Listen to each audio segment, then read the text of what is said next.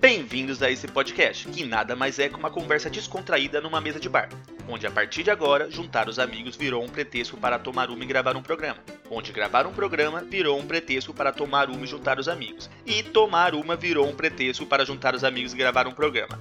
Confuso? Não. Um podcast que se posiciona e discute diversos assuntos sobre um olhar de brasileiros vivendo aqui no Canadá. Meu nome é Alfredo, hoje eu sou o seu garçom, puxem uma cadeira, aprecie sua cerveja que vai começar mais um Pinga com Maple.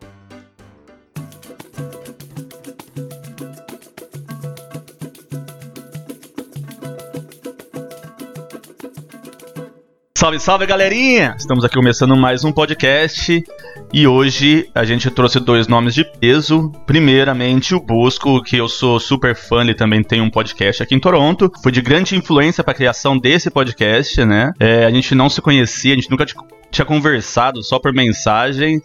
E aí, Bosco, quem é você na fila da imigração? É, olá, sou Bosco da Costa, é, eu sou cineasta e fotógrafo, estou aqui em Toronto desde 2017 e também tenho um podcast, o Taligated, é, que eu acho que já está no ar há quase um ano já, se não mais de um ano, algo do tipo. É, eu comecei a acompanhar esse podcast, acho que quando tinha três episódios. Eu não sei como que eu achei, mas desde então acompanho aí. Coloquei na lista lá e a hora que sai eu, eu escuto, né? Obrigado pela audiência. Letícia, nossa amiga, amiga do Marcelo, Marcelo que apresentou ela, uma pessoa muito legal. Ô, Letícia, quem é você na filha da imigração? Uh, meu nome é Letícia, então eu uh, tô em Toronto, em Toronto não, em, aqui no Canadá fazem uns dois anos e meio. Antes eu morava em Barrie, aí eu vim aqui para Toronto agora. Isso aí, mais uma tentando a vida no Canadá. uma mera ouvinte de podcast. Não tenho nenhum podcast para acrescentar aqui nessa ligação de vocês. e o Marcelo, nosso bartender, já conhecido na praça, né? Marcelão. Isso aí, tudo bem, gente? Tudo bom? Tranquilo. Curtindo a quarentena como todo mundo, né? Bom, devidamente apresentados, eu vou falar um pouquinho da cerveja que eu tô tomando hoje, né? Eu tô tomando uma cerveja tem uma, um, um alfabeto aqui que eu não conheço, que é ucraniano, mas tem um número, 1715, né? Deve ser, sei lá, o ano que lançaram ela, assim. Então, mas é, eu não tá faço tá nem, eu não faço nem ideia do nome dessa cerveja, do jeito que eles escrevem lá. Ah, Bibra, não, não sei, não, não vou saber, gente, ó. Quem tá na live Tem consegue ver. tirar uma foto disso aí pra mandar pra ela pra ver que significa isso aí. Lê, você tá bebendo também? Tô bebendo um vinho porque de quarentena, do jeito que eu como, porque eu tô cozinhando todos os dias, eu tenho que dar uma baixada na cerveja, pra não ficar, né? Open, alguma coisa, não tem nem, não diz nem o nome da uva. Foi na sorte. mas é gostoso. É, de início eu achei meio, meio azedinho, mas é gostoso, vale a pena. Pelos eu... 15 pila que eu paguei na garrafa, tá valendo. Eu acho que a Ju que comprou desse aí. Ela, ela comprou duas vezes, então é sinal que é gostoso. É gostoso. Bosco, o Bosco não bebe, né, Bosco? Uh, muito raramente, muito raramente. E não sou fã de cerveja. Então, neste momento, não tenho nenhum tipo de bebida alcoólica que estou consumindo no momento. Bom, a minha é uma cervejinha também. Eu, na verdade, não tô tomando agora. A latinha vazia, mas é a que eu tô tomando no, no momento. Você trouxe, é... a, você trouxe a lata é vazia só pra fazer inveja Você já tomou essa aqui? não tomou? Então, essa aqui é legal, cara, porque ela é daqui do bairro. Ah, é do bairro aí? Essa aqui é de Etobicoke. É, ela é daqui do bairro. E eles me salvaram, cara, nessa, nesse isolamento aí, porque eu, eu, a gente tava aqui em casa com um pouco de febre e tal, não sei o que, a gente acabou fazendo o self-isolation, então a gente acabou optando por ficar 14 dias sem sair de casa. Então a gente não saiu por nada durante 14 dias. Só que aí eu tinha que comprar cerveja, né? E putz, cara, os aplicativos não estavam funcionando para mim, eu não consegui pelo, pedir pelos beer guys, não sei o que, não conseguia na hora do pagamento, dava problema e tal. Então eu entrei na comunidade do, do pessoal de Etobicoke e perguntei, tipo, como que eu consigo, né? Vocês conhecem algum aplicativo? Vocês conhecem algum lugar que entrega? E aí todo mundo falou disso aqui. É, acho legal também porque foi uma questão de support the local, então, assim, suportar a comunidade local, suportar os negócios locais, né? Dá Mas apoio, aí. Dá apoio aos negócios. Isso, é, é. Local, suportar. Né? Não é suportar. É o famoso falso cognato. É, mas é isso aí. É, e eu achei muito boa, assim. Eles entregaram na minha casa no dia seguinte, cedo, ainda de manhã. E ele, essa, essa aqui, no caso, é uma English Ale, e ela é bem mais forte do que eu tô acostumado. Eu normalmente pego só Lager ou Pilsen, mas eu adorei, muito boa. Então fica a dica para quem mora aqui na região. Eu acho que eles entregam no resto do, de Toronto também. Tá, chama Great Lakes Brewery. Uma, uma coisa interessante tipos. sobre, sobre a, a, a, quarentena e a questão do que é negócio essencial e que não é negócio essencial é que inicialmente aqui em Ontário eles consideraram todas as lojas de bebida e as lojas de maconha como negócios essenciais, então elas ficaram abertas, é, pelo menos no início. E agora, recentemente, é que fecharam as lojas de maconha, mas elas ainda podem entregar no domicílio. Exato. Então, pode, o governo falou, quem sou eu para discordar, né? Você pode pedir maconha em domicílio. É, maconha, até porque maconha considera um remédio é também, né? É, tratamento de muita, muitas doenças aí também, né? A cerveja, eu acho que é do governo, né? Porque a LCBO, a Beer Story e estatal. Não, tem um estudo por trás disso. Eles fizeram. É. Porque a quantidade dependente de álcool em Ontário é muito grande, é relativamente grande. Então, tu pega toda essa galera e deixa sem a fonte ali, né? Vai começar, a galera vai começar a sentir os efeitos, vai pro hospital, vai junta galera que tá sem beber, galera do coronavírus, já os, galera com outras doenças, e aí não dá. Então, meio que foi para evitar essa galera de ter a questão da dependência afetada o, porque não tem supply. E o consumo de álcool aumentou desde que entramos em lockdown. As pessoas estão consumindo mais álcool em, em, em casa do que estavam quando estava tudo funcionando, estava tudo trabalhando e, e tudo mais. É um Esse é um modo de não ficar louco na quarentena, né? Eu ia falar exatamente isso. Acho que é o primeiro ponto, então, do nossa, da nossa discussão de hoje. É isso, acho que é essa, né? Como não ficar louco na quarentena? O primeiro ponto é o álcool. Acho que o pessoal se abraça num vício aí fica, né? Assiste Netflix, cerveja. Acho que é uma, uma, uma solução bacana aí. Pior, Exato. Tendo menos, eu acho, na quarentena, porque não tô mais tão estressada, porque eu não tô trabalhando. E aí eu não tô bebendo também. Não tem futebol, que era uma coisa que me fazia beber cerveja. Eu estou bebendo menos na quarentena do que eu estava bebendo antes. Eu acho que eu tô bebendo menos por causa que eu não tô saindo no final de semana. Eu normalmente eu só bebia de sexta e sábado, né? Mas aí no sábado, na sexta, a gente saía, ia pra um bar, alguma coisa, e acabava bebendo bem mais. Agora eu só bebo gravando podcast. Então o gravar o podcast também é um jeito de não ficar louco.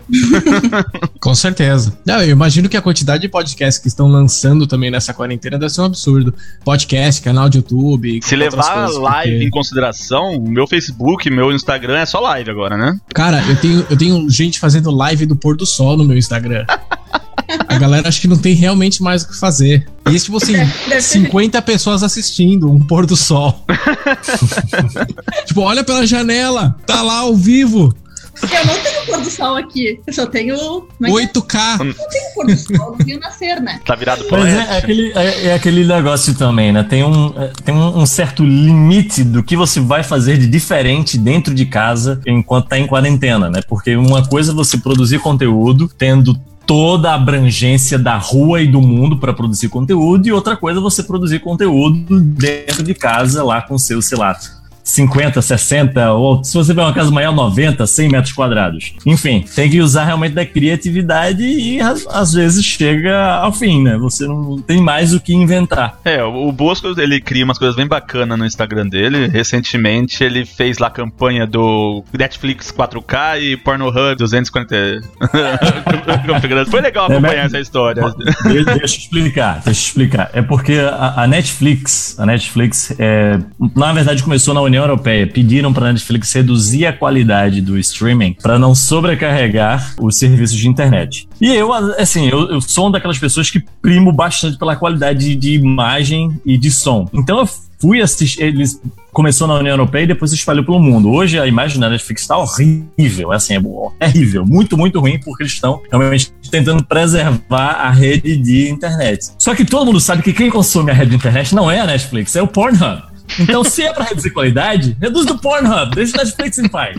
Então, é, enfim, eu iniciei essa campanha e não dei nada. Tava muito engraçado isso aí do, do Bosco.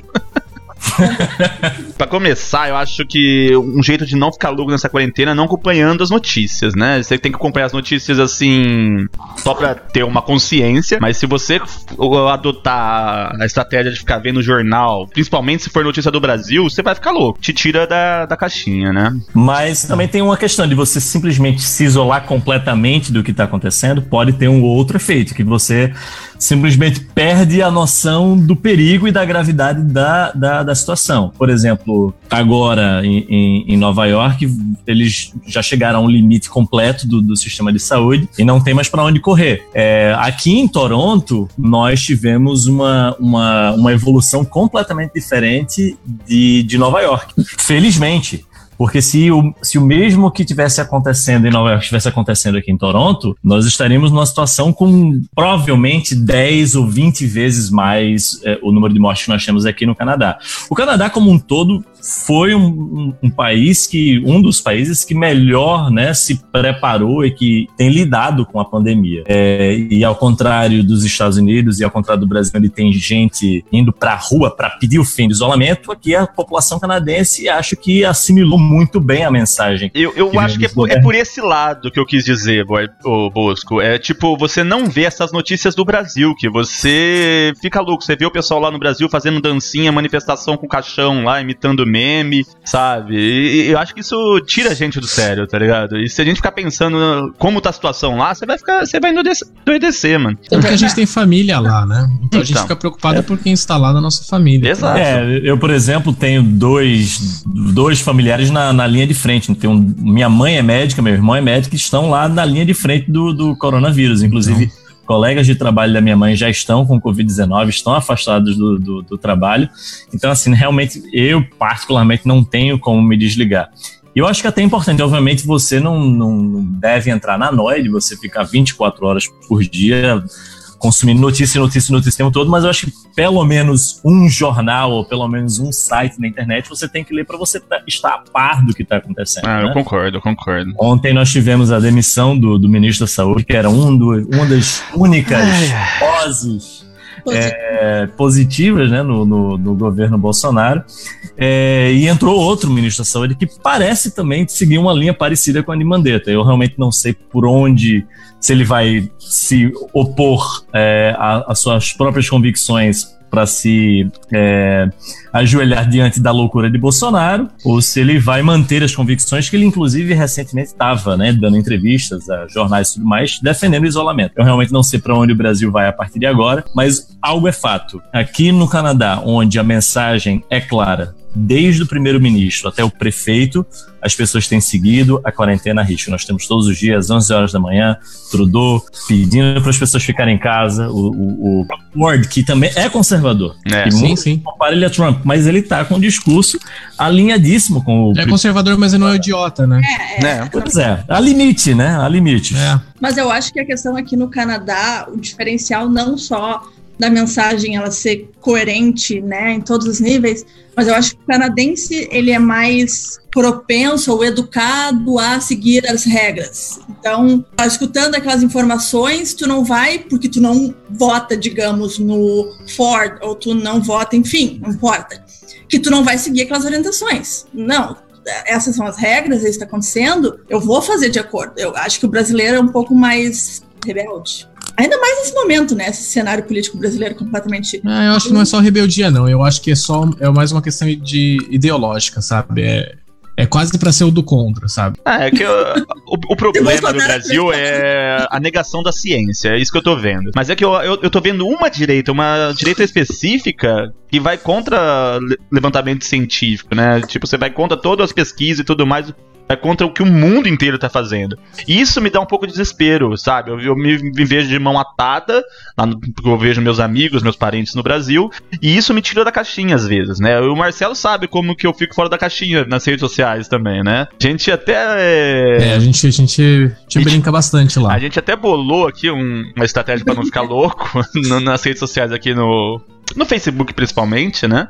Quando você vê um, um, mas assim, é, é, que geralmente é os grupos de aluguel de casa. Aí você vê lá um, uma pessoa postando um vídeo do Malafaia. Você vê lá um venda de carro. Aí você vê lá uma pessoa defendendo o Bolsonaro. Tipo, não tem nada a ver com o tema. Se fosse lá, brasileiros. Podia ser defendendo o PSOL, podia ser defendendo é. qualquer um Lula e hum, tal. Mas Ia ser ridículo igual. A gente vê um povo lá que eu não acho. Eu acho que algum pastor pediu para todos os fiéis da igreja começar, porque ultimamente invadiram os grupos, né? E é uns grupos nada a ver. Cara, acho que já virou até tradição minha do Marcelo. A gente acorda umas 8 horas da manhã. Não, acorda não, né? Eu já tô acordado faz tempo. Já chega já com os dois pés no peito essa galera. Volta pro pasto, filha da puta, né? Tipo, e, e aí eu, eu, vejo o Marcelo de manhãzinha postando umas coisas dessas. Falo assim, oh, bom dia, flor do dia. Já começou brigando, né? E vira engraçado, é pra gente distrair. Porque eu acho que a gente também me incomoda absolutamente, assim, de. Ah, de ver esse tipo de, de coisa, sabe? Então, assim, eu já passei por várias fases. E uma das fases foi: ah, eu vou conversar e vou expor o meu ponto. Aí tem aquela fase, eu vou ignorar. Aí tem a fase, eu vou explodir, xingar geral. E aí eu voltei, acho que agora pra primeira fase, de vou tentar conversar de novo. E, e o ponto é, o que me incomoda são duas coisas. A primeira delas é a hipocrisia. Então é aquele negócio assim de o cara entra numa comunidade que existe, que tem uma regra falando não falar sobre política. O cara entra nessa comunidade, ele posta a favor do político que ele gosta, independente de quem seja. A galera vai mandar ele tirar, mandando ele a merda, e ele vai lá, ô galera, educação, tem que ter respeito com o próximo. Então, assim, o cara mesmo, ele sabe que ele foi mega desrespeitoso, de ele saber que tem uma regra que não pode postar coisa de política e ele postar mesmo assim porque ele cagou para todo mundo, só que ele cobra respeito das outras pessoas. Então eu acho isso um cúmulo. Então o primeiro é a hipocrisia e o segundo é o dois pesos, duas medidas. Que se o lado que eu apoio faz, então tá certo, então é, é correto. Agora, se o outro lado faz, eu recrimino. E se virar o jogo, eu mudo meu, meu, meu raciocínio na hora, entendeu? Eles não apoiam uma ideia, eles apoiam uma pessoa ou uma ideologia. Se a ideia mudar, ele muda junto. Então isso me incomoda, me incomoda demais. É, eu acho que eu já fui Martin Luther King, hoje eu estou mais mal com X, né? Eu tô um pouquinho mais radical. É, eu, a minha esposa chegou assim, ah, você tá meio intolerante, né, na internet. Assim, intolerância eu tenho a lactose. Com esse povo eu tô com raiva mesmo, né? O, povo, mas não faz sentido. É um, é um grupo de, de aluguel de, de, de, quarto, aluguel de casa. O cara me posta um vídeo do Malafaia defendendo, falando que morreu menos de 5 na Itália, abaixo de 50 anos, sei lá. Ah, mano, não tem conversa. E é bom, às vezes você chega com os dois pés no peito, acaba o assunto ali. A pessoa não vai tentar dialogar com você, não vai tentar argumentar, porque você já foi com os dois pés nele, tá ligado? É. Mas é que Ó, tá, tem... tá, perdendo a chance. Não que eu acho que vai funcionar, porque hoje em dia eu acho que, não, que nem o Marcelo falou, tô naquela fase de conversar. Eu acho que conversa.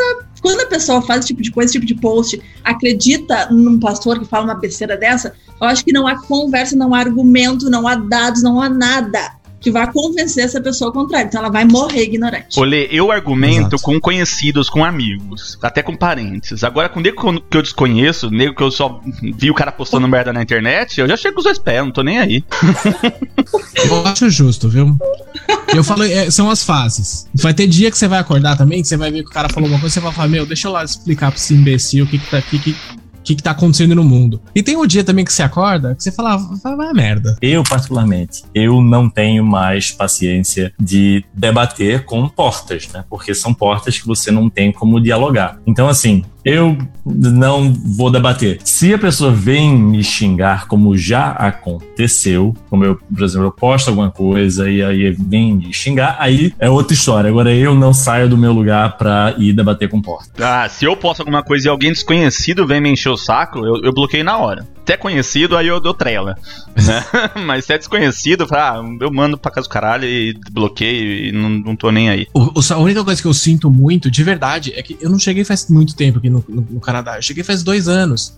E esses grupos, eu lembro como eram e completamente diferente. Eu entrava nesses grupos diariamente e era gente ajudando gente, com informação, com dica, com link, com um monte de coisa.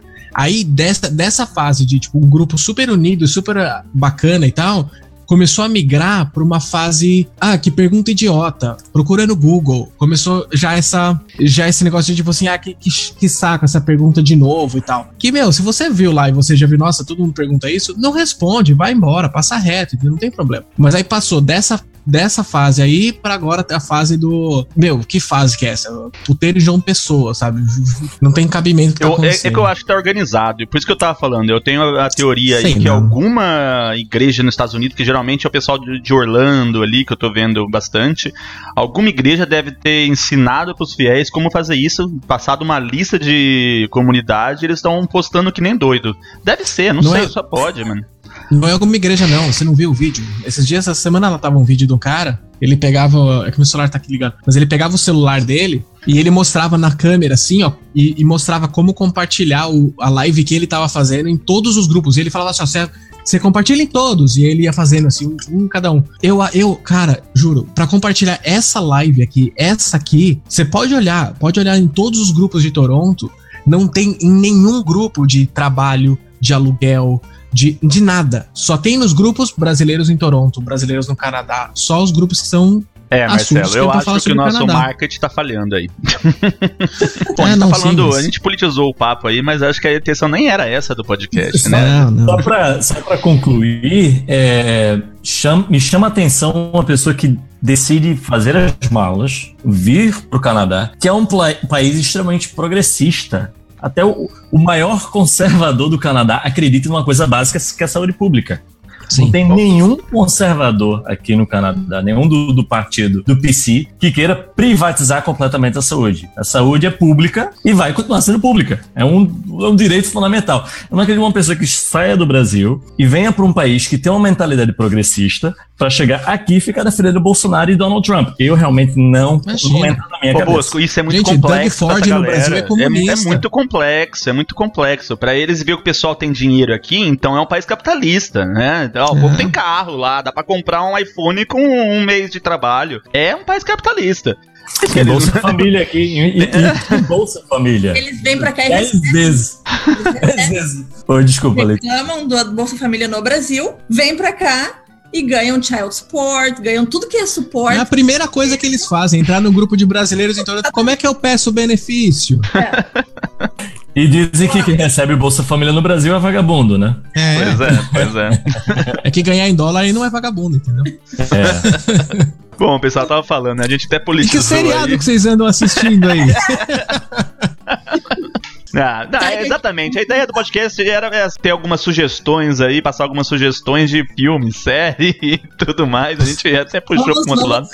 Não que seja ruim falar de política, né? A política acho que deixa a gente louco, mas distrai também, né? Se a gente dá umas risadas às vezes. Com certeza. Bom, a gente tem um, um cineasta aqui, né? Um, Cineasta. amante das sétima artes aqui, né? Bosco, grande Bosco, trabalha aí na, na indústria canadense, tor torontiana de, de, cinema. Você fez vários, várias participações em filmes já, não fez, Bosco, aqui? Fiz, fiz. É, uma das coisas que eu procurei fazer assim que eu cheguei aqui no Canadá é ter experiência de, de set de filmagem. E uma das coisas que qualquer pessoa pode fazer, mesmo que não tenha a menor é, experiência, é ser é, o chamado BG, que é o background, ou como a gente chama no Brasil, figurante. Então eu fiz figuração em, em, por exemplo, Titans, que é filmado aqui, eu fiz em Star Trek, eu fiz em alguns filmes, fiz em Handmaid's Tale, que também é um, uma, uma, grande série de muito sucesso. Enfim, se você procurar aí na, nas séries, você vai me encontrar em algum lugar no, no, no fundo. Cadê, cadê, é, cadê? Ah, isso, isso, é muito interessante, eu queria muito fazer. É, só paga mal. Ah, mas nem que não mais, pagasse, a gente faria mais, só pela experiência, acho. Eu fiz mais pela experiência mesmo. É, e se você quiser realmente ganhar dinheiro fazendo uma vida com configuração é possível. O que acontece é o seguinte: você começa, muita gente faz carreira como, como figurante aqui no Canadá e você consegue um, um dinheiro até razoável. Mas para você até chegar no nível de conseguir ganhar a vida com isso, você tem que ter pelo menos 400 ou, ou 500 horas, ou talvez até um pouco mais, de experiência em set, ganhando é, salário mínimo. É, e aí, depois que você junta essas horas, você pode aplicar para fazer parte do ACTRA, que é o sindicato de atores aqui de Toronto. Eu não era a minha intenção, o que eu queria realmente era ter experiência de set, de poder estar num set de filmagem de verdade. Para quem não sabe, boa parte das produções hollywoodianas não são feitas nos Estados Unidos, são feitas aqui no Canadá por uma questão de custo, aqui é mais barato filmar. Então, inúmeras séries são filmadas aqui. Que bacana. Então, como a gente tem o expert em cinema aqui, dá uma sugestão de filmes atuais aí pra galera. Eu vou dar uma, uma sugestão de série. Na verdade, é a série do momento, é a série da quarentena. Não se fala em outra coisa, pelo menos aqui na América do Norte, parece que no Brasil ainda não descobriram. Eu acho que Letícia sabe do que eu tô falando. Que é Tiger King. É. O mundo inteiro está falando de Tiger King. E é realmente um negócio espetacular. É, é, é algo indescritível. É Sem spoiler, eu, eu, comecei a assistir, eu tô no segundo. Terminei não, o é segundo episódio. Bom. Eu já terminei eu tô... faz um tempo também, é muito bom. É doideira, cara. É, é muito louco. Que tu Olha, assistiu dois até agora. Tipo, tu não fez maratona pra acabar com tudo, porque é um negócio que não dá pra parar. É uma, um grande mérito do, do, dos dois. Se não me engano, é uma dupla, uma dupla, dupla de documentaristas que eles descobriram, por acaso essas duas figuraças, né, que tem uma, uma, uma rixa pior que Hatfield e McCoy, que é, é a rixa familiar mais famosa de, de, todos os tempos. É, e é um negócio impressionante. É, me chama a atenção não é, são só duas figuras ali também, né? Tem são dos principais, né? Mas tem, mas toda... tem o, aquele outro lá que tem nove esposas lá também. Tipo, tem é. só figura nessa, nesse sem, documentário aí. Sem, só sem, dar, sem dar spoiler, para que os ouvintes de vocês tenham um pouco de noção do que a gente tá falando, é basicamente um caipira americano é, se auto-intitula amante do, dos tigres e ele adora armas, é gay tem dois maridos e aparentemente é conservador. Então é um gay caipira norte-americano que adora, adora tigres, adora armas e tem dois maridos. É assim, já, só isso já chama a atenção de qualquer pessoa. E aí chega ao ponto dele criar uma rixa com uma mulher que diz que o zoológico dele é completamente desastroso em relação ao respeito dos animais, e aí fica um acusando o outro e tem até trama de assassinato no meio. Não vou falar mais para não dar spoiler.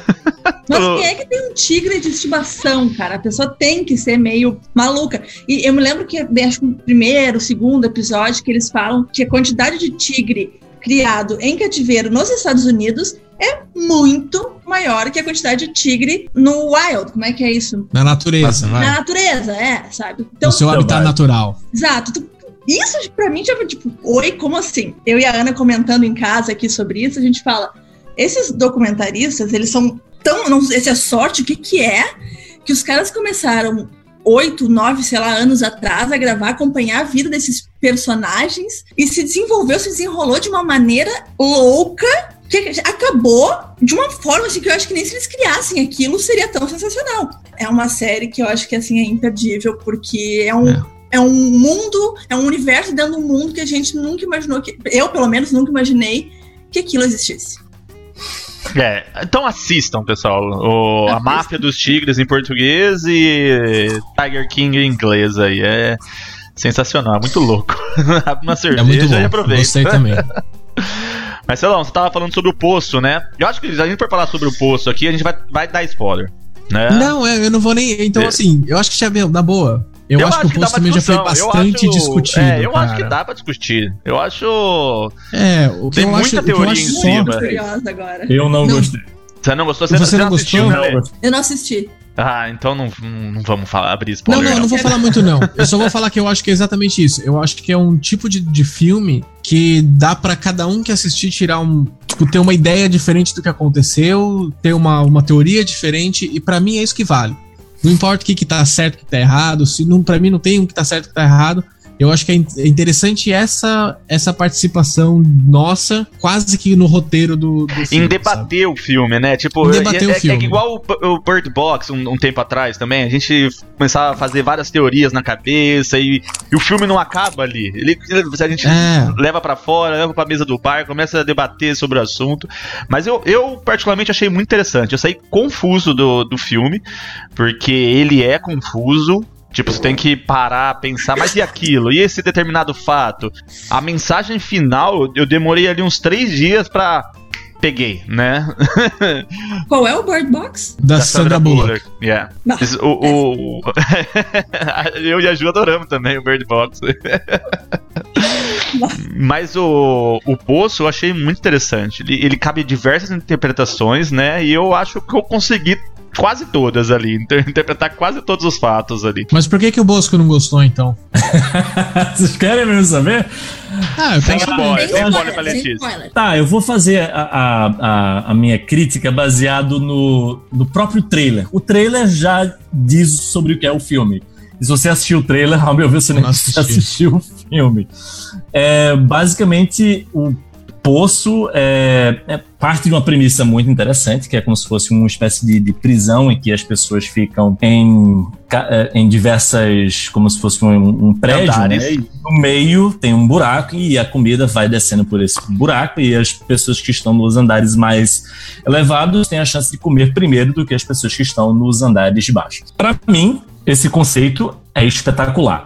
Muito bom. O problema é que a forma como ele foi é, desenvolvido é um talvez um conceito que teria funcionado muito bem num curta-metragem de 10, 15 minutos, mas ao meu ver ele não funcionou num filme de uma hora e meia, uma hora e 40 minutos. É, eu acho que é um filme que se esforça muito para dizer: olha, eu sou um filme cabeça que faça uma crítica social. Estou fazendo uma crítica social nesse momento. Olha só, estou fazendo uma crítica social, sou super cabeça. E agora isso aqui é uma analogia para a sociedade. Ele faz a questão. Tipo, eu entendo o que você está querendo dizer. um minuto de dizer: eu sou um filme cabeça que estou fazendo uma crítica social. Mas mais do que isso, sabe o que, que me incomodou muito mais do que isso? Ah como que aquele elevador sobe e desce? Se não tem corda, magnetismo, se não tem trilho, se não tem magnetismo. Isso aí eu perguntei pro engenheiro. Isso me é incomodou é muito mais.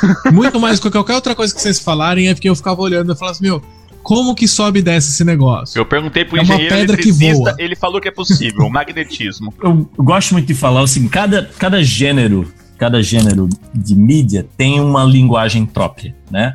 É, eu adoro novela, por exemplo. Agora, a novela ela tem um, um, uma forma de linguagem que é, é, não pode ser aplicada num filme, por exemplo. Qual é a linguagem da novela? A novela ruim. é não é ruim, é, é diferente. A novela tem que ser explicada e reexplicada e re-reexplicada inúmeras vezes, porque o que acontece é o seguinte: você não pode exigir do telespectador que ele assista todos os episódios. Então, a trama tem que ser mastigada e remastigada e re-remastigada para que todo mundo possa acompanhar.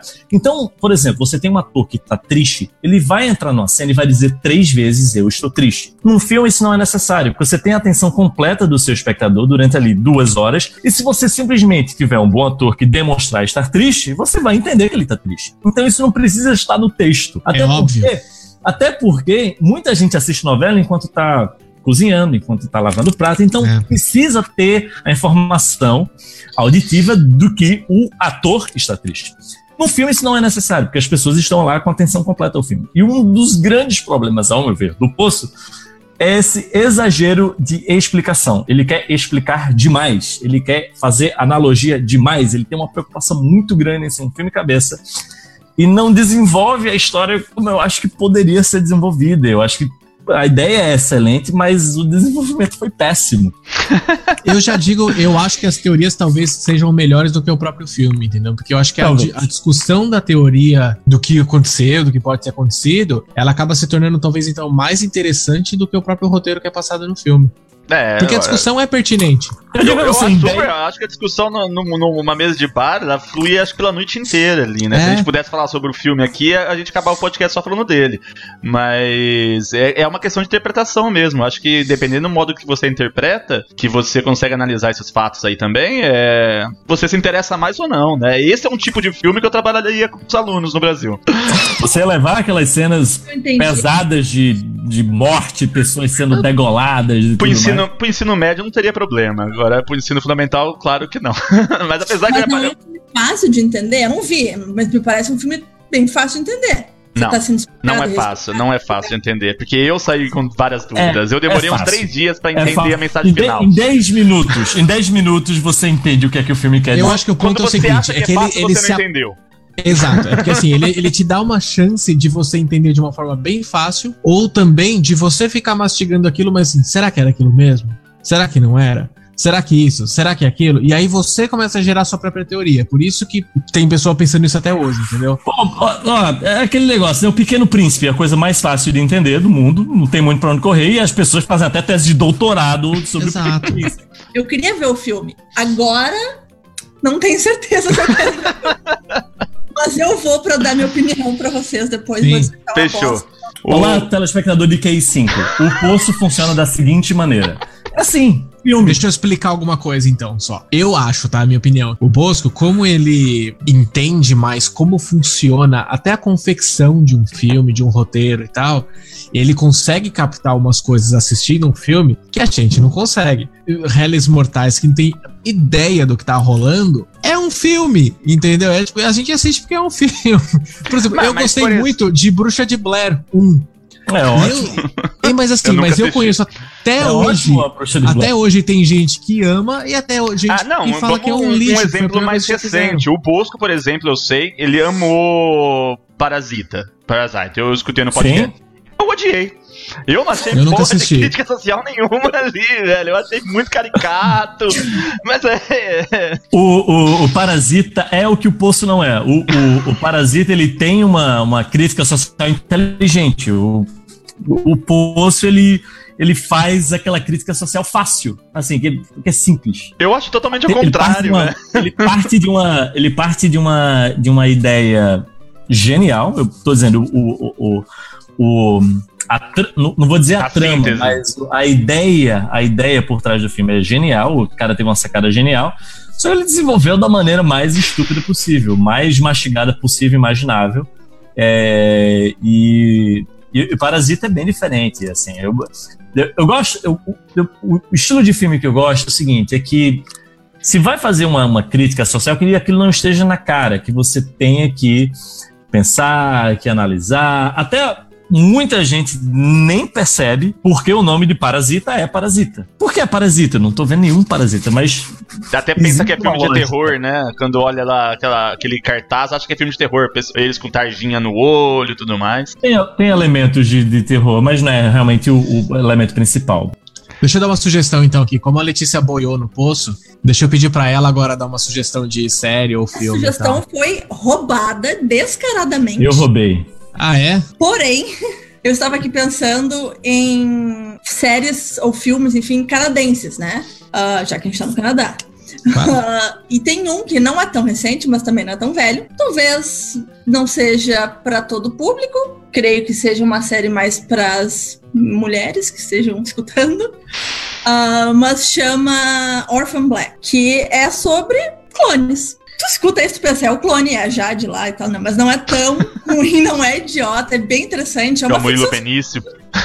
uma ficção científica, assim, uma, uma aventura, enfim. É uma série bem, bem interessante, era 100% canadense. É filmada aqui em Toronto, os atores são canadenses. O Bosco não é figurante, não, né? Não, nunca participei da Orphan Black. É antiga, deve ter, acho que ela deve ter acabado uns dois anos atrás. É. Uh, mas, assim, vale a pena porque é uma série leve, ao mesmo tempo não é uma série uh, burra, como me parece que o, o Poço, na opinião de alguns, é. Mas assim, também, que nem eu falei, talvez não seja uma série para todo mundo, mas super indico. Todo mundo que eu conheço que viu amou essa série. Pelo fato, eu acho que ela é bem assim, surpresas, todo, todos os episódios novos, alguma surpresa diferente, alguma informação diferente, uh, não é repetitiva. Uh, elas são só.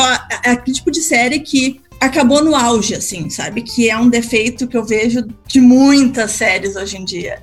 Que a série chega num auge e aí não, não querem acabar, porque deve estar tá dando grana pra caralho. Você tá falando do The Walking Dead, né? Eu adoro The Walking Dead. Do Prison Break, o The Walking Dead. O The Walking Dead virou um The Walking Dead, né? Agora Mas, só tem zumbi. Eu, eu adorava The Walking Dead, até, sei lá, o começo do. É, a galera desiste porque fica muito assim, pacífica, muito boring, muito é. mesma coisa, né? Mas essa não. Então, ela acaba, acho que na sexta temporada, ela, ela só cresce e aí quando chegou no limite, ela morreu. Então, é uma série. Uh, é um experimento científico, na verdade. Uh, que elas têm uma vida normal, elas foram, foram feitas esses clones, foram uma colocada em diferentes partes do mundo, e aos poucos elas vão se descobrindo e a série mais ou menos acontece com elas descobrindo o porquê delas terem sido criadas. Letícia, tem na Netflix? Tem no Netflix do Brasil, não tem no Netflix do Canadá, porque é uma série canadense. O Netflix do Canadá é ruim, é muito ruim. É, eu vou dar, aproveitar o ensejo e dar uma dica de um documentário que tem uma, uma, uma, um enredo parecido com Orphan Black. De falar de um caso real. É, o nome é, é, Three Identical Strangers. Eu não sei o título em português, é uma, uma documentário da HBO. A tradução literal seria Três Estranhos Idênticos. E é justamente a história de três gêmeos idênticos que não se conheciam. E eles se conhecem já com 18 anos de idade. E aí, para saber por que eles são trigêmeos e não se conhecem, e como eles se conheceram, e o que tem por trás disso, tem também conspiração, tem porque é, é o Murilo Benício. Você tem que ir lá assistir. Com a Lindsay, Lindsay Lohan, né? Que elas são crianças e elas são separadas. Inclusive, ontem eu vi um meme. Agora, meme é outra coisa que eu faço. Eu acho que 20% do meu tempo de quarentena é olhando meme na internet. Porque, gente, meme é vida. Meme é vida. Meme é um modo de não ficar louco na quarentena, de dar risada, né? É um filme e antigo, dá também. tarde e as duas são gêmeas, e por algum motivo não se explica no filme, ninguém pensa, porque é um filme infantil, uma das mães, uma das mães, uma das crianças foi separada da família. E a outra menina foi criada por essa família. Por que, que botaram uma fora? não, é, o, o filme é The Parent Trap. É, em português é Operação Cupido. Isso. A história é que os pais se separam e um mora na Inglaterra e outro mora nos Estados Unidos e cada um cuida de uma das gêmeas. Mas são gêmeas, como é que elas não. As famílias que amam as duas crianças não, não fazem Pois é, crueldade, crueldade total dos pais, né? infantil, tu pensa depois de adulto, né? Acho que, eu assisti esse na sessão da tarde, né? Esse é filme de sessão da tarde, né? É, com certeza. é. E tem várias, e tem várias versões, acho que tem quase é, três não. versões. Eu não indico, tá, gente? Foi apenas. Tem uma, tem uma versão. de clones gêmeos aqui. Tem uma versão da década de 90, tem um da década de 70, acho que tem um de 60 também. Se você quiser assistir, tem tudo no Disney Plus. Eu não assinei o Disney Plus ainda. Bom, eu vou, sair, eu, eu vou sair um pouquinho do, do Netflix, né? vou pro Amazon aí, vou dar uma sugestão. Não sei se todo mundo tem. Muito legal que eu acompanho na Amazon, que é o The Boys. Eu vou dar um mini spoiler. Também filmado em Toronto. Ah, Também é filmado, filmado aqui? em Toronto. The Boys é filmado aqui em Toronto. Legal. É, Você não percebeu? Eu, eu, eu, mano, sei lá. não, não, não reparei na, na, na, real. Mas, mas é porque eles fazem algumas alterações. A sede lá dos, dos super-heróis é aquele. É o. o a, a, o prédio do, do, da Filarmônica de Toronto, que é aquele prédio de vidro, e eles colocaram um arranha-céu no meio. Hum. Mas é filmado aqui. Mas eles fizeram algumas alterações na paisagem de Toronto para não ficar tão na cara, mas é filmado aqui em Toronto. É, Hollywood tá tão pra trás já. O negócio é calçada, calçada da fama ali na Blur. Bom, então, o The Boys é, é uma história de um, um grupo de super-heróis, né? Que. Como, como que eu consigo resumir isso sem dar spoiler? Eles têm uma instituição que vai mostrar que os heróis não são tão bonzinhos assim, né? Eles causam alguns problemas e eles têm os seus problemas particulares e tudo mais, como qualquer um outro, mas acabam sendo bandidos, sei lá, eles. eles... Bom, você consegue fazer uma sinopse melhor que eu, eu sou péssimo. Não, acho que é basicamente são. são é, é, é como se talvez uma história mais realista de, do que seria um mundo com super-heróis, né? É, eu acho que nós temos aí o universo da Marvel e na DC em que os, os heróis é, são praticamente infalíveis, né? E aí você tem no, no, The Boys os heróis com problemas que nós seres humanos temos, né? Com vício em drogas, né? Os heróis que gostam para clube de striptease. É, que que tem o poder de fazer o que quiser, eles podem fazer o que quiser e eles fazem o que eles querem, né? Sem medo de alguma represária e tudo mais, né? Eles matam, é. eles roubam, então eles são super-heróis, eles podem fazer o que eles quiserem. E aí mostra toda essa trama e é bem interessante, né? Eu, ah. eu tentei Amazon Prime. Aliás, tentei não. Assino e dei assim uma passeada por ali. Assisti uma série que eu não me lembro o nome, porque pra te ver como não me marcou, com a Julia Roberts. Ah, eu assisti o primeiro episódio dessa aí, que ela tá no escritório, né? Num negócio. É esse mesmo. É, é, não é uma série ruim, mas não é uma série boa. Também achei. Eu, acho que a, a, Amazon ainda não alcançou assim um nível de qualidade. Um catálogo igual a Netflix, né? É. Uh, o a Amazon eu paguei um ano né? Aí beleza, tava ali, porque o controle da minha TV tem Netflix e o Amazon, já tá no controle, né? Tipo, ah, vou, vou, vou assinar o Amazon. Assinei o Amazon por um ano, ok. Aí o negócio renovou sozinho, eu nem vi, quando vi, caiu na minha conta, ah, já tem mais um ano lá agora. E provavelmente daqui a pouco cai o outro também, que eu nem sei quando que vence, né? Então vai indo, vai indo, tá A Amazon pra mim é pra compras, na quarentena eu, eu vivo na Amazon. É, o bom assim, da Amazon, na verdade, é isso, né? Porque você paga uma coisa para vários serviços, né? A Amazon aqui no Canadá Os Estados Unidos eu me lembro também de ser assim muito útil, mas agora nesse momento de que a gente, eu, meu, pelo menos eu aqui, tô evitando bastante sair de casa. Se eu saio, eu vou pra, no super aqui pertinho mas então eu compro muita coisa pela Amazon porque o serviço é sensacional, tem tudo. Uh, e aí então vale a pena. Então meio que eu, eu pago o Prime para ter a questão das compras, o shipping rápido, né? E aí o Amazon Prime dos filmes e séries vem junto no pacote, mas até agora não me, não me apaixonei não pelo serviço deles. Que outro serviço de streaming é legal que, que tem aqui? O, o Globoplay tem fora do Brasil? Não, né? Acho tem. que é só no Brasil, tem? Eu sou assinante do Globoplay. Ah, é? Mas, eu assisto, mas assisto recentemente, novelas, não? Assisto porque eu tentei assinar no ano passado, não. eu acho, e não, não fazia. Então, eu também. Eu tento, eu tento para ver jogos, ver o Premiere, e aqui fora é difícil de conseguir. Eu tava com a impressão que o Globoplay também seria difícil aqui fora. Mas... O, o Globoplay funciona. Para você assistir o Globosat Play é que você precisa de uma assinatura no Brasil. É, você tem, tem alguém no Brasil que tem uma, uma TV por assinatura para você usar a conta. O IP aqui não pega. Minha mãe tem conta, eu tentei não pega porque reconhece o IP daqui. Aí teria que ter virado. Mas eu, eu tentei a Globo, também. A Globo News é, é, liberada no Globosat Play. É o único Mas... canal que pode assistir no Globosat Play. E o Premiere também. Se você, Mas as novelas você não consegue ver aqui. As novelas no... consegue. É? Consegue assistir. Eu ah, assisto. Ah, eu sou, sou fã de Amor de Mãe. Eu ah, assisto to, toda semana. Bom, eu tenho IPTV aqui, a, a, famosa Vox, né? Então acho que por enquanto eu não, é. não peguei. mas, mas tem. O que você não consegue assistir na Globoplay são os filmes porque eu acho que eles têm contrato somente para exibição em território brasileiro. Mas é. todas as novelas da Globo, os jornais, os programas.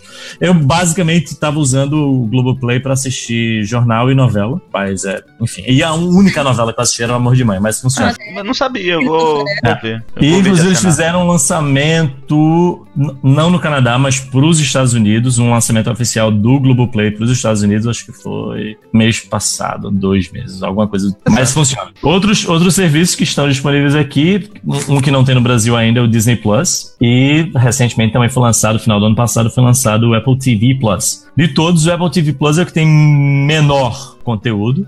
É, tem algumas séries boas e outras nem tanto. Eu achei um, a, a série mais legal que está disponível no Apple TV Plus é uma série com Jason Momoa, que é o eterno Khal Drogo, o atual Aquaman, e ele faz um, é um, é um, um, um futuro distópico pós-apocalíptico pós-apocalíptico em que, é, ao invés do Covid-19, todo mundo é cego. É, as pessoas vivem em tribos, voltaram ao estado quase de pré-civilizatório, de barbárie, e a, o grande Uh, enfim, o, o, o, a chamada para a aventura é quando nascem duas crianças que podem enxergar. E aí começa a história. Mas é bom, essa série é boa. Os demais, as demais séries que estão na Apple TV Plus, teve uma que ganhou até uma série de prêmios, é o The Morning Show, que com assim, nomes de pesos, por exemplo, Steve Carell, a, a, a aquela a Jennifer Aniston de Friends está na série também. E a. Toda vez eu esqueço o nome dela, a Legalmente Loura. Como é o nome? Reese Witherspoon. Reese Witherspoon. Os dois estão todos na série. Então, é, então é um, uma outra série boa, mas não excelente que tá no, no, no, Apple TV Plus. E a minha favorita do, do Apple TV Plus é uma série de M. Night Shyamalan, aquele diretor maluco que trouxe ao mundo Sinais, Sexto Sentido, e a, a, série se chama Servant. E dessa série eu não vou dizer absolutamente nada, só dizer que é um terror e assistam, porque se eu falar qualquer coisa da série eu vou dar spoiler e o legal da série é você se surpreender. Mas essa aí só tem aonde? No Apple TV? Apple TV Plus. A notícia boa é que se você comprou algum produto da Apple nos últimos 12 meses, você tem um ano de graça do Apple TV Plus. Como é que chama esse, esse seriado aí que eu gosto de suspense e terror? Servant é do M, uh, M. Night Shyamalan, aquele indiano doidão que faz umas coisas bacanas. Eu gostei dessa série. você falou do, do Jason Momoa, ele fez uma série chamada Frontier.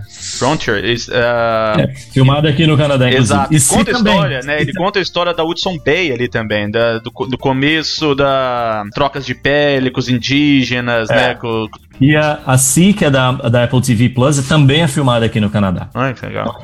Tudo filmado. Ah, tá, tá acabando Hollywood, né? É só Toronto agora. Marcelo, tu falou que tu gosta de, desses suspenses meio terror, né? Adoro. Tu assistiu The Hunting of the Hill House? Ah, opa. Poxa. Tô esperando aí. Recomendado. Altamente, pelo amor de Deus. É uma das melhores que eu já vi. Gente, ah, deixa, deixa eu só dar outra dica aqui. É, enfim, tem um filme alemão que é espetacular. É uma puta crítica social que nem o Poço, só que é bom. O nome do filme é. é um filme, é um filme velho. É, eu acho que, sei lá, acho que tem quase quase 20 anos o filme. Eu acho que ele é de 2000 ou 2001. O nome do filme se chama eu, a minha vou usar todo o meu alemão agora. Das Experiment. Em português, o experimento. Inclusive, tem uma versão hollywoodiana dele que não é boa, então assisto o original em alemão. E ele parte do pressuposto que é o seguinte: são pessoas comuns, normais, é, que são colocadas num presídio e elas são divididas aleatoriamente entre guardas e prisioneiros. E aí, como isso vai se desenrolar? Aí tem que assistir Das Experiment, que é uma puta crítica social, só que boa, ao contrário do Poço. Eu tô começando a me sentir mal aqui. Gente, e de. Não, é minha, minha, minha opinião. Tem muito crítico de cinema, assim, batendo palma de pé pro poço, entendeu? Assim, adorando o poço. Eu, particularmente, não gostei. Eu achei eu acho que, aguadinho. Eu acho que eu tô no grupo dos guris, eu acho que eu vou gostar. Sendo simples ou não, burro ou inteligente, não importa. Eu acho que eu vou gostar porque o trailer já achei meio creepy, assim. E é. aí, como eu não vou ficar prestando atenção nos detalhes desse, com esse olhar de cineasta, eu acho que vou gostar também. É, é engraçado, aqui em casa eu e Juliana somos dois geógrafos, né? E ela odiou. E eu adorei. é que eu sou mais assim, ligado à geografia humanas, ela é mais ligada à geografia física, então talvez seja por aí, né? Assim, eu adoro, eu adoro filme trash, eu adoro filme gore. Eu, inclusive, assisti recentemente o, o novo Rambo e eu adorei, assim, porque é aquele filme ruim que não tem medo de ser ser não, ruim. O, o, o, que me o novo Rambo, eu achei é uma mistura de busca implacável não, com esqueceram de mim. totalmente busca implacável, né? E a cena final me lembrou também esqueceram de mim. o, o, Rambo fa fazendo as armadilhas. Mas é aquele filme ruim que não tem medo de ser ruim. O que me incomodou no poço foi aquela vontade muito grande de fazer uma puta crítica social, assim, tipo, eu sou um filme cabeça. Mas ele assim, não teve esse... marketing, ele não tava. Isso foi falação, foi no boca a boca, no Bosco. Foi no boca a boca. Ele queria, ele queria ser um puta, uma puta crítica social. E aí fez um filme merda da porra, mas. Seguindo. Bom, vamos falar um pouquinho do cinema nacional, velho, do, dos recentes aí. O... Eu assisti recentemente, é um pouco difícil os filmes brasileiros chegarem aqui no Canadá, porque eles não passam no cinema e tudo mais. A gente tem que dar um, um jeito obscuro aí de conseguir assistir os filmes brasileiros, né? Eu assisti aquele Bacurau. Eu achei fantástico, de verdade, mas eu tenho pessoas que acharam horrível. E você, Bosco, que a gente tá. É um, é um bom filme. É um bom filme. É um Tem bom filme, mas é, é, menos, menos óbvia do que o Poço, eu acho. É um filme bem mais inteligente que o Poço, eu diria, o, o Bacurau. Mas não é um dos melhores filmes que eu já assisti em todos os tempos, como muita gente enfim, tá pregoando aí. E Bacurau, talvez pelo momento político que tá se desenrolando no Brasil, ele foi alçado a um patamar que eu acho que talvez ele não mereça. Ele também não é essas coisas todas que as pessoas estão é, falando sobre ele. Eu pude assistir Bacurau aqui em Toronto, aqui em Toronto, no cinema, pagando ingresso no, é, no TIFF, e eu gostei do filme. É um filme bom, não é um filme ruim. É, mas é aquele negócio, as pessoas queriam que ele fosse muito mais do que ele realmente é. Mas eu posso dizer que é um dos melhores filmes de Kleber Mendonça. É, para quem não sabe, Kleber Mendonça é o diretor de, Bacurau. Antes desse, desse teve o Som ao Redor. Eu acho que de todos, entre Som Redor, Aquários e Bacurau, Bacurau é o melhor filme dele, o Som Redor talvez seja o pior, talvez o mais confuso, o mais maluco. É quase um filme é mais sobre, digamos, texturas e sons do que realmente uma linha de, enfim, uma, uma linha de história mesmo. O Bacurau talvez seja o filme mais é, amarradinho dele. É, não é um filme ruim, eu gostei do filme mas muita gente disse que foi o melhor filme brasileiro de 2019 eu acho que não foi. É, o melhor filme brasileiro de 2019 foi Marighella. Marighella eu não assisti ainda, assisti o Vidas Invisíveis. Eu, eu já. Ruim. Eu também não ruim. gostei, esse eu não gostei. Muito Conseguimos achar um ponto comum aí. Vocês assistiram o Bacurau, Letícia e Marcelo? Só não assisti nenhum desses que vocês estão falando. Né? Só observação. É difícil chegar filme aqui, né? Os filmes brasileiros é difícil chegar aqui. O Vida, o Vida Invisível, que ao meu ver não é, não é, enfim, um, um filme bom. Inclusive nem sei onde estava com a cabeça quando escolheram esse filme para ser o, o, representante brasileiro no, no Oscar. Mas o diretor de A Vida Invisível, é, assim, é um diretor espetacular. O nome dele é Karim. Ah, o, o sobrenome dele não lembro, acho que é Karim Aindu, alguma coisa assim. E ele fez filmes espetaculares. O Céu de Sueli é muito bom. É, ele também fez Madame Satã, não sei se vocês já assistiram, com. Muito bom. É, com. Acho que é Lázaro Ramos, se não me engano. É Lázaro Ramos. É, tá. E Carinho é muito bom, só que ele, ele, em Uma Vida Invisível, ele. Acho que ele escorregou. Ele pegou um livro que é genial, que é A, a Vida Invisível de Euricídio Guzmão, e ele fez uma adaptação muito mal feita para o cinema. É, eu acho que é um problema um problema muito mais de roteiro do que de direção. Eu achei ele, é monótono o filme. Não é nem monotonia, é realmente a história que, ah. enfim, ele não aproveitou o grande material que ele tinha na mão, que era o livro A Vida Invisível de Eurício Guzmão, e fez um filme bem razoável. Como eu falei, em termos de filme brasileiro, o melhor filme brasileiro, em minha humilde opinião, do ano passado foi Marighella. Eu acho que é um, é um filme extremamente forte, muito pesado de assistir. É, obviamente é um filme parcial, é obviamente puxa a sardinha para o lado da, da, da, da, esquerda brasileira durante a ditadura militar, mas é um filme irretocável. Eu, assim, não tenho, não tenho o que dizer do roteiro. O filme, ele, é, ele opta por fazer um estilo de cinema que eu gosto bastante, que é aquele estilo quase que documental. É, ele tem o Wagner Moura, que é o diretor do filme, ele optou colocar o tripé de lado, botar a câmera no ombro e dá aquele, aquele balanço, aquela, aquela mexida que é muito comum nos documentários no filme. E é muito bom. É, eu acho que ele tem uma, uma linha narrativa bacana e, e se, se, eu não me posso estar errado, se eu não me engano, ainda é inédito no Brasil. Ele, por inúmeros problemas, não foi lançado no Brasil. Então muita gente no Brasil não assistiu Marighella. Eu assisti porque eu estou fora do Brasil. Que loucura. É, tem, tem no questão... Netflix aí? Nem foi lançado. Nem foi lançado. Tem tudo uma questão política com a Ancine, né?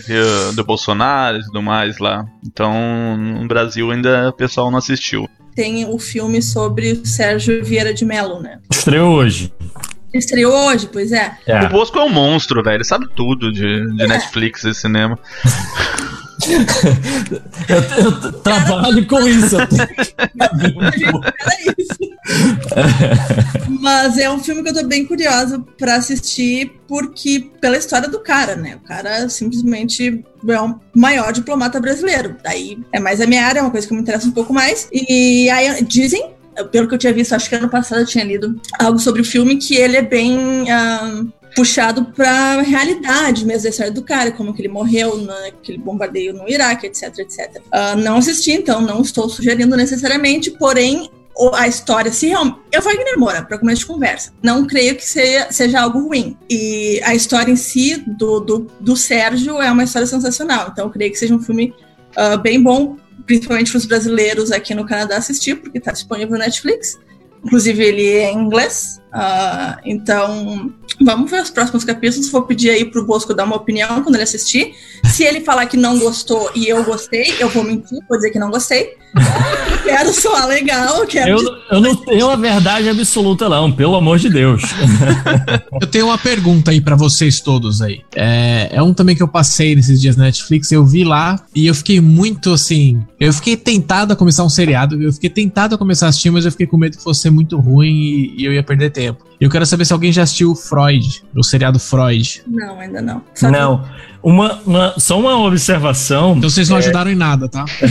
uma, uma observação, Marcelo. Eu, é, eu sempre eu sempre fui, assim, cinéfilo. E eu consegui até, sei lá, eu acho que meados de 2006, 2007, praticamente assistir todos os filmes que iam pro cinema. Então, se ia pro cinema, eu conseguia assistir. Não necessariamente no cinema, mas conseguia depois alugar em, em DVD. Então, assim, até meados do, de 2007, 2008, eu assistia tudo.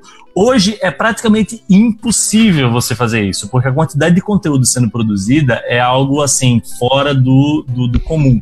A quantidade de séries, por exemplo, que são lançadas na Netflix toda semana é um negócio absurdo. Para vocês terem ideia, só esse ano passado, em 2019, a Netflix sozinha produziu mais conteúdo original que toda a indústria americana no ano de 2009. Então, a, a, no caso, uma diferença de 10 anos, a Netflix sozinha produziu mais conteúdo que é toda a indústria no ano de 2009. É assim, é, é praticamente impossível você dar conta Acompanhar de todo tudo, o né? conteúdo né? que está ah, sim, é. é, eu assisti um filme indiano, começou a aparecer uma lista infinita de filme indiano lá na, no meu catálogo. Eu vou usar o exemplo do, do Marcelo. Eu eu tô passando lá pelo catálogo do Netflix e eu vi aquela série Messia. Vocês já assistiram? Sabe o que eu tô falando?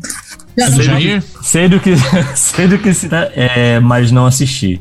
É, tem uma, uma série um pouco mais antiga que tem uma premissa um pouco parecida. Não sei se o, o, o desenvolvimento da, da série é a mesma, mas tem uma série mais, uma, na verdade, uma minissérie mais antiga chamada Revelations, que também tem essa ideia de uma volta de Jesus Cristo à Terra nos dias atuais. É, eu realmente não assisti Messias, não sei por onde vai, mas enfim, não é uma ideia absolutamente nova. Vamos ver se eles fizeram alguma coisa diferente. Eu ainda não, não, não tive tempo de assistir. É, eu, eu tô curioso. A minha, minha sugestão aí é pra. Eu vou sair um pouco dos filmes, tá? Só pra, pra gente também falar um pouquinho de coisas diferentes. Big Brother, né, Letícia? Também, a gente eu, pode falar também. Aqui pode me julgar, não tem problema. Eu fiquei, acho que uns cinco anos sem assistir, porque eu me coloquei naquela posição de quem assiste Big Brother, enfim, é inferior àquela besteira. É, eu também. Não, eu ainda continuo é. achando. Mas, mas olha só. É, tu tá aqui, tu tá no Canadá, e eu também tenho o IPTV, né? Então eu tenho a box. E aí tu tá ali, não quer ver nenhuma série, não Você, quer ver nenhum Vocês filme. estão que nem o pessoal do Tiger King, com a, com, confessando crime diante das câmeras. Não, no Canadá não é crime não, hein, gente. Por enquanto. É, é, é, é crime você fazer download. Você assistir por streaming não é crime. Ah, não, não. Ah, não, isso não é crime. Eu pensei que crime era assistir o Big Brother. Também não. Não, não. Também não, tá liberado. Mas o Big Brother esse ano ele tá bem diferente. Eles botaram umas pessoas ali bem opostas. Então tem aquele grupinho dos machistas, tem o grupo grupo daquelas mulheres empoderadas. Tem uns debates interessantes ali.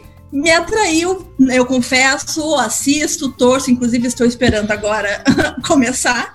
Hoje tem formação de paredão. um, assim, ok, Marcelo.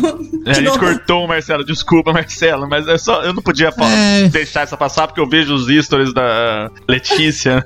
não. Mas eu, eu, eu, eu só para completar então, antes de mudar de assunto, eu assisti o primeiro Big Brother, o número 1. Um, o do Bambam. E agora, não é que eu estou assistindo esse, mas eu estou acompanhando. Eu não tenho paciência para colocar no canal e ficar assistindo os caras andando na casa. Isso esquece, eu não vou fazer. Mas agora assistir, assim, os, os compilados, ou conhecer as histórias e tal, eu tô me interessando, tô achando interessante. Eu acompanho o Big Brother pelo Facebook, e mas a Juliana tá acompanhando, ela assiste todo dia.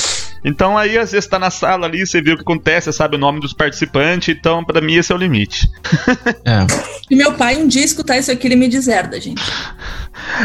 é... Não, eu, eu acho, acho, que tem, tem uma, uma um, um, preconceito muito grande com essa questão de, de, de, dos reality shows e assim, colocar um conteúdo como superior a outro conteúdo. Eu acho que, enfim, essa necessidade de fazer uma hierarquia, por exemplo, colocar a música clássica superior ao funk, ou então a música popular brasileira superior à música sertaneja, eu acho que isso é uma, uma grande besteira. Eu acho que tem enfim, eu concordo com você, gosta. porém eu acho que o reality show ele acaba mostrando assim, tipo, uma fofoca, a vida de uma pessoa, e isso não me atrai. Mas, né? mas tipo, é, não, não, eu sei. Mas assim, eu sei. É, um, é um tipo de entretenimento. Não, com certeza. Ele tem seu público-alvo. Mas existe não, eu não coisa, público-alvo. Existe coisa boa, eu acho que existe coisa boa em qualquer coisa. Eu, por exemplo, discuto desde de, de bar até MC Leozinho. Eu acho que tem esse. você consegue, você consegue um dia mergulhar profundamente num filme coreano cabeça como Parasita e no dia seguinte assistir é, Formação de Paredão no Big Brother Brasil. Acho que não existe nenhum demérito nisso. O que eu acho ruim é você simplesmente por exemplo, só conseguia assistir Big Brother e não conseguia assistir nada mais do que, que isso. O que eu acho ruim é você parar o seu dia para ficar votando. né, Letícia? Mas assim, eu não, eu não, ah, é, eu não tô sempre que eu tento votar tá indisponível. Não tem, tô nervoso. Não, não a tem Juliana como passou não o dia inteiro votando no Prior lá para sair. Aposto que a Letícia também, né? A Ana também, a Ana também. O dia não, assim, inteiro. Eu não Agora votar na Ivy, hein, galera. A Ivy vai pro paredão, vamos tirar a Ivy. Eu não assisti um episódio do Big Brother, mas é impossível você não saber do que tá acontecendo. Exato, eu tô acompanhando Porque- no Facebook. Os portais de notícia, os- as redes sociais, o Twitter, o Facebook, é só do que se fala. Então você praticamente não precisa nem assistir para saber de tudo que está acontecendo. Eu, por exemplo, sei que o, o, o Babu lá, sem ter assistido um único episódio, ele foi para trocentos milhões de paredões. E que que ele provavelmente foi hoje líder. vai para outro Ele paredão. foi líder essa semana. Isso eu Não sei. foi. Não, não, Não? Foi a Mari. Ué, falaram que foi ele. Droga. Aí você vê como que eu Ele manjo, né? Acompanhando legal aí. Chega quase lá Cara, mas uma questão de, de reality show, ele te prende, queira ou não. Eu comecei a assistir com a Ju aquele The Circle, Circle do o brasileiro. Muito bom também. Eu achei uma bosta, mas ele te prende de um Não. jeito, tá ligado? Não, esse, esse eu não consegui. Não, eu, eu, eu tô Esse assistindo, eu, eu tô já é 12 episódios, eu tô no Minha nono. esposa, minha Mas ele, ele te prende, assistiu- mas eu sei que é uma bosta. Aquilo lá não, Não, existe. a, a ideia do The Circle é, é, uma, é um reality show, cada um tá no, no seu apartamento e eles podem né, fazer um personagem. Eles podem falar a mentira que eles quiserem. É porque a pessoa não vai conhecer ela pessoalmente. Então ele pode inventar a história que ele quiser. Mas você vê os diálogos ali, tipo, mano. O diálogo não passa de cinco, de cinco frases, sabe? Tipo, não é um. Sei lá, eu não sei qual é a regra daquele negócio, tem um limite de conversa e tudo mais. Não, mas, Mas eu eu acho que assim, assim como o BBB, cara, pra mim, pelo menos, eu assisti o The Circle inteiro. E eu gostei. Mas não é que eu gostei porque eu acho que é um puta programa. Nossa, é um puta seriado, é um puta reality. Não é, talvez os reality sejam um dos piores que eu já assisti. Mas o ponto é, se você não quer pensar em nada, você quer sentar no seu sofá, abrir uma cerveja e não ter que se preocupar com o coronavírus, com o Bolsonaro fazendo merda no Brasil e com Mandetta, põe lá, entendeu? Você vai dar risada. Tem os caras lá que são os catfish, que eles chamam que são os fakes, que são engraçados, que eles fazem algumas coisas engraçadas e tal, e, e acaba ficando assim, acaba sendo aquele negócio de. O famoso escapismo. Exato, É, exato. Assim, pra é não- para não pensar mesmo. Assim, é assistir a Lagoa Azul. Pra não falar Assim, que eu não assisto nenhum reality. Pra não falar que eu não assisto nenhum reality, que eu não tenho esse escapismo, eu e a Ju assistimos o RuPaul, Drag Race. Né? A gente assiste, a gente. Só que é assim. Ah, Maravilhoso. tá- tem nada. Porque a gente não assiste TV mesmo, a TV canadense. A gente só. É só Netflix, é YouTube, é, ou o Amazon, né? Tipo, esses. Esse, esse serviço de streaming.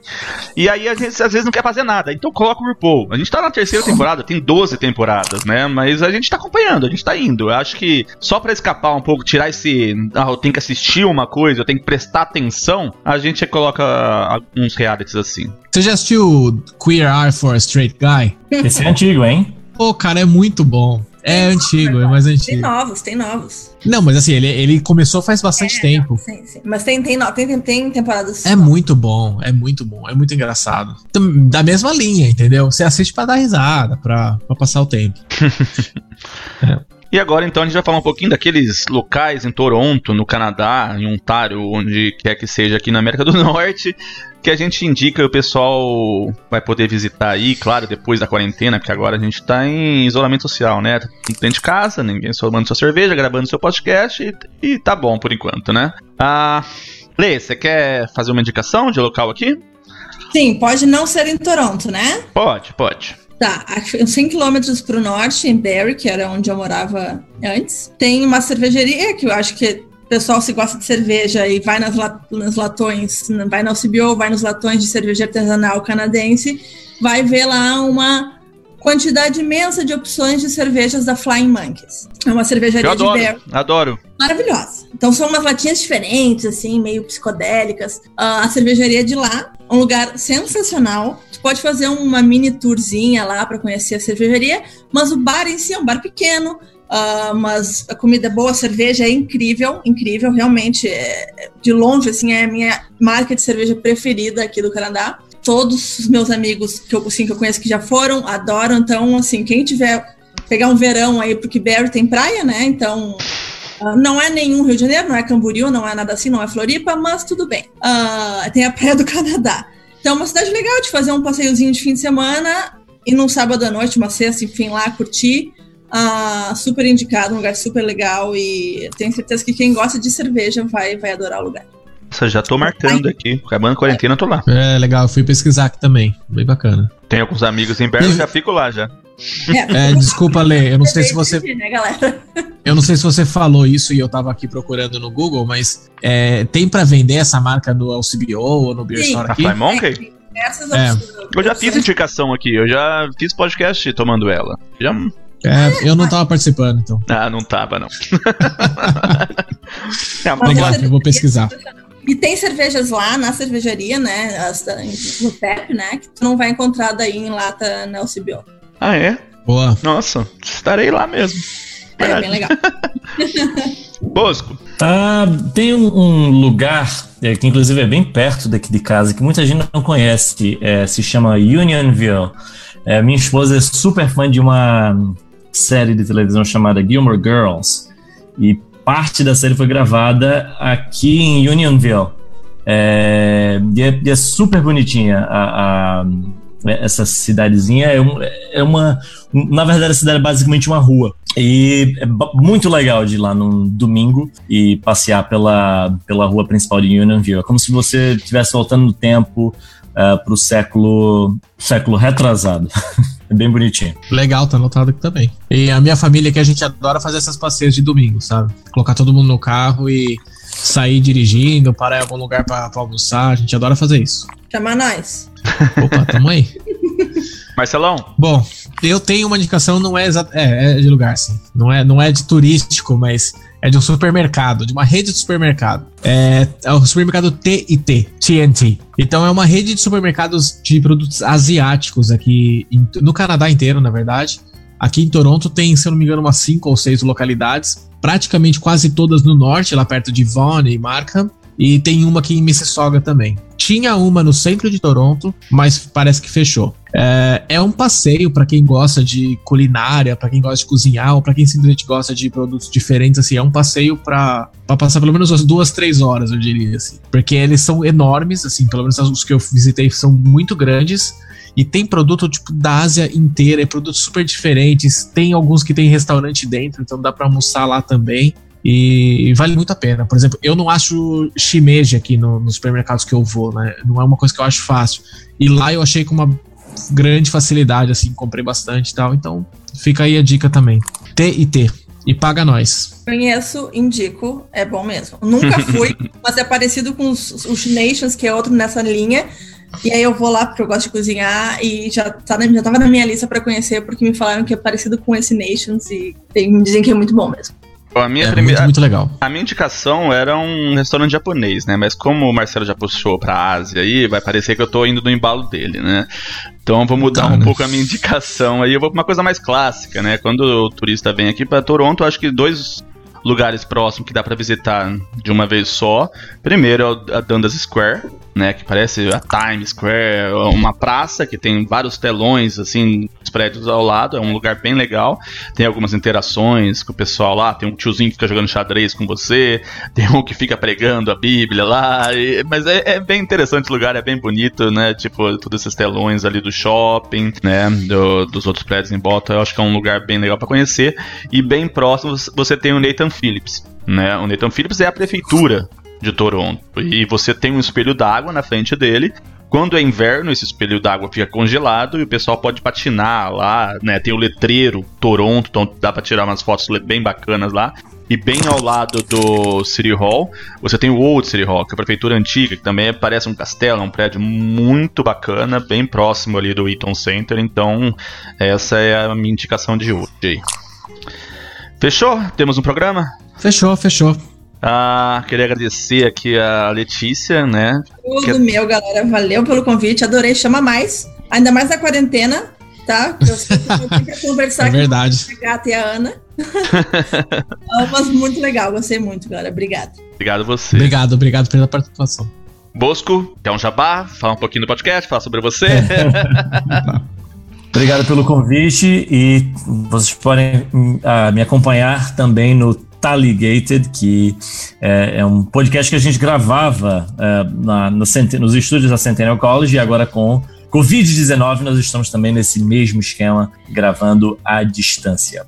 Obrigado pelo convite. Manda, manda um grande abraço pra Júlia e pro Mário lá. Que eu, eu abraço Júlia Ruda.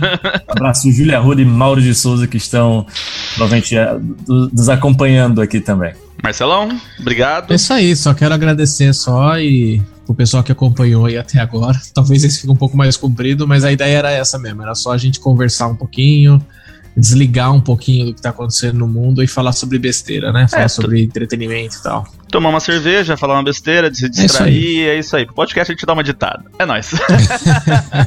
Valeu, até mais. Valeu, pessoal. Um grande abraço. até mais, obrigado. Tchau, tchau.